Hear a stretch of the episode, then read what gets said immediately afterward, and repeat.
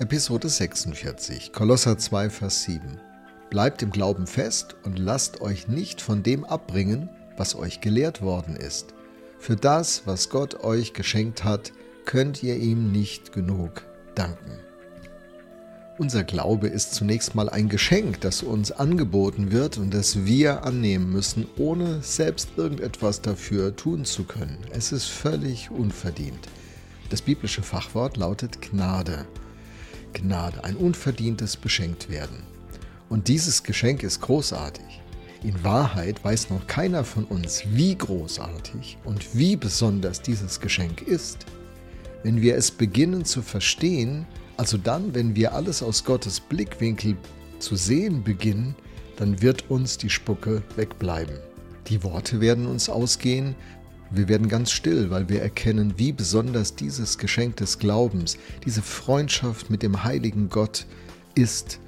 Und wir werden erkennen, wie wenig wir auf irgendeine Art dafür qualifiziert waren. Eine halbe Stunde wird es wohl im Himmel dann eine absolute Ruhe geben. Zumindest berichtet das Offenbarung 7, Verse 17 bis Kapitel 8, Vers 1, obwohl der Zusammenhang hier könnte ein anderer sein. Heute also auf jeden Fall nehmen wir alles von unserer Seite aus wahr. Wir sehen die Wirklichkeit von unserer Perspektive. Und das bedeutet, dass für uns vieles unklar bleibt. Ja, das macht es nicht einfacher. Und diese Rätsel, die geben uns manchmal ja wirklich Rätsel auf. Der Apostel Paulus schreibt an die Korinther, dass es zwar heute rätselhaft ist, aber dass da ein Versprechen im Raum steht, dass es nicht immer so bleiben wird.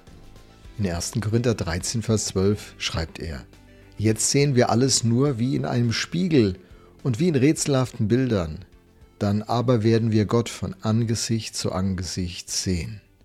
Wir werden Gott von Angesicht zu Angesicht sehen. Und wenn wir ihn sehen, dann wird sich für uns alles klären.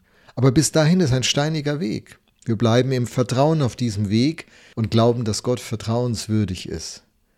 Er wird die Realität uns so erklären, dass wir sie verstehen können. Heute leben wir im Glauben, im Vertrauen, dann aber werden wir sehen, wir werden im Schauen leben. So steht in 2. Korinther 5, Verse 6 und 7 dieser berühmte Satz. Darum sind wir alle Zeit getrost und wissen, solange wir im Leib daheim sind, sind wir nicht daheim bei dem Herrn, denn wir wandeln im Glauben und nicht im Schauen.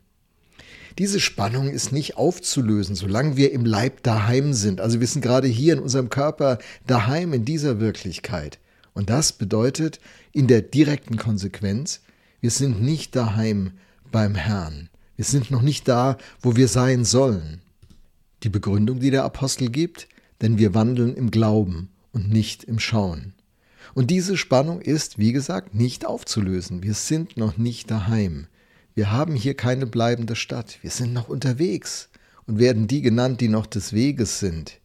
Nicht alle Christen sind glücklich darüber. Wir sprachen schon über den Triumphalismus. Das ist dieser Ansatz, der gerne im Hier und Jetzt schon alles eingelöst haben möchte. Alle können gesund werden. Alles ist möglich. Jetzt, hier. Du musst nur richtig glauben. Dann kannst du bewahrt bleiben vor allem. Ein tolles Auto fahren, Karriere machen, dein Geld vermehren. Name it and claim it. Benenne es und sprich es in Existenz. Das ist ein Job als Glaubender. Denn dem Glaubenden sind keine Grenzen gesetzt. Und das sind auch ganz schnell Bibeltexte zur Hand, die das zu bestätigen scheinen. Zum Beispiel Markus 9, Vers 23. Dem Glaubenden ist alles möglich, steht dort. Da wir nun aber nicht an Glauben glauben, sondern an Gott glauben, ist es unerlässlich, das Wesen von Gott, seine Absichten in dieser Welt, sein Plan zu verstehen. Das Prinzip des Glaubens ist nicht losgelöst von der Person Gottes, seinem Charakter, seinen Plänen und seinen Geboten. Also, wir müssen den richtigen Kontext herstellen. Wir vertrauen nicht einem Prinzip oder einer Gesetzmäßigkeit, sondern einer Person und ihrem Wesen und Charakter. Konkret heißt das, wir müssen die gesamte Schrift verstehen, um Einzelaussagen richtig einordnen zu können. Wir müssen den Grundriss vor Augen haben. Da gab es die Schöpfung, den Fall, Gottes Weg mit Israel, mit Jesus, dann Gemeinde, die neue Welt, die erneuerte Welt, alles, was er jetzt schon im Blick hat. Wir müssen die Gesamtübersicht verstehen und die Details richtig einordnen zu können. Mir hat Psalm 119, Vers 160 nach der Elberfelder Übersetzung schon oft einen guten Dienst in diesem Zusammenhang getan. Dort heißt es, die Summe deines Wortes ist die Wahrheit. Und so investieren wir in diesem Gesamtkontext unser Vertrauen in diesen Gott, in seine Person, in sein Wesen. Paulus schreibt, für das, was Gott euch geschenkt hat, könnt ihr ihm nicht genug danken. Danken hat was mit Denken zu tun, darüber nachdenken, wer Gott ist und was er uns geschenkt hat. Tag und Nacht sollen wir darüber nachdenken, steht in Josua 1, Verse 7 bis 9. Und das wünsche ich dir, dass du ein nachdenklicher Christ wirst, der zu einem dankbaren Christen wird, heute, an diesem Tag und darüber hinaus.